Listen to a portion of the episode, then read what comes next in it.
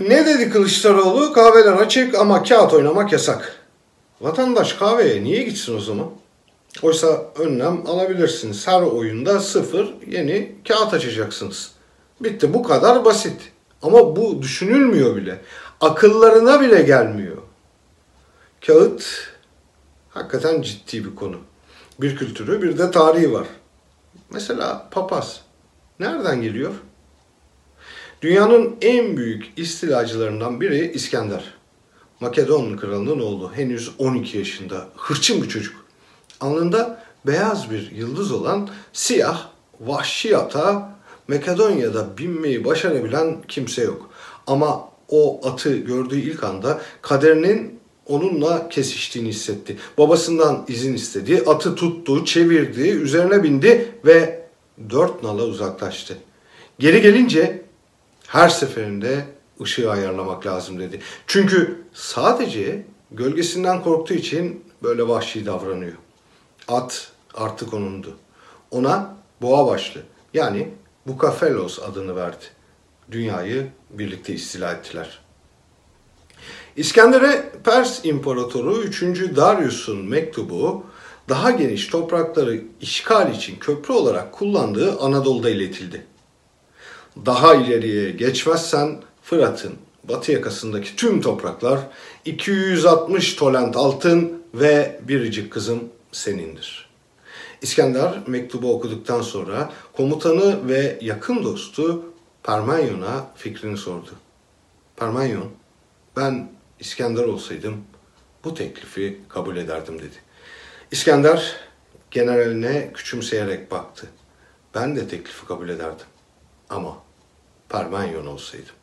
İskender öğretmeni Aristo'ya yönetime karşı çıkanları sürgüne mi göndermeliyim, kılıçtan mı geçirmeliyim yoksa hepsini hapse mi atmalıyım diye sordu. Aristo hayır hepsi tehlikeli diye karşılık verdi. Sürgüne gönderdiklerin toplanıp baş kaldırırlar. Hapishaneler zamanla kontrolden çıkar. Onları öldürürsen sonraki kuşaklar intikam hırsıyla büyür. Çözüm insanlar arasında nifak tohumları ekmektir. Bırak birbirleriyle savaşıp dursunlar. İskambil kağıtlarındaki her papaz farklı bir kralı temsil eder. Kupa papazı Roma'nın varisi Şalman'dır. Maça papazı Kral Davut'tur. Karo papazı son bıçak darbesini Brutus'tan alarak ölen Jules Caesar.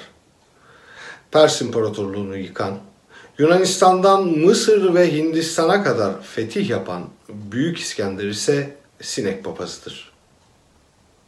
1789 ihtilalinde Fransa'da halk krallardan onları İskambil kağıtlarından bile çıkaracak kadar nefret etmişti. Diğerleri gibi İskender'in de egemenliği bir süreliğine kesintiye uğradı. Tabi kağıt üstünde. Siyaset eski bir strateji. Günümüzde de geçerli. Erdoğan muhaliflerini ezmek için geçmişten bugüne kadar bilinen bütün hileli taktikleri hayata geçirdi. Üstelik sadece halkın arasına nifak sokmak ve kitleleri birbirine düşürmekle, kutuplaştırmadan oy çıkarmakla yetinmedi. Aynı zamanda uzun vadede Aristo'nun sözünü ettiği bir ülke için çok tehlikeli yöntemleri de çekinmeden kullandı. Hiç durmadan ezdi, yok etti, hapise ve sürgüne gönderdi. Buna karşı muhalefet beklenen refleksleri gösteremedi. Kağıttan tepkilerle günü kurtardı. Belki de artık tıpkı Fransız ihtilalindeki gibi desteden kralları çıkarmalıyız. Belki de önce Joker olarak gördüklerimizden kurtulmalıyız. Belki de Kılıçdaroğlu doğruyu söylemiştir. Çürüyerek dökülen Türkiye'de sıfır bir deste açma ve o çok kullanılan ifadeyle siyaset ve beklentinin her adımında kartları yeniden karma zamanı gelmiştir. Bütün papazları bulmadan önce.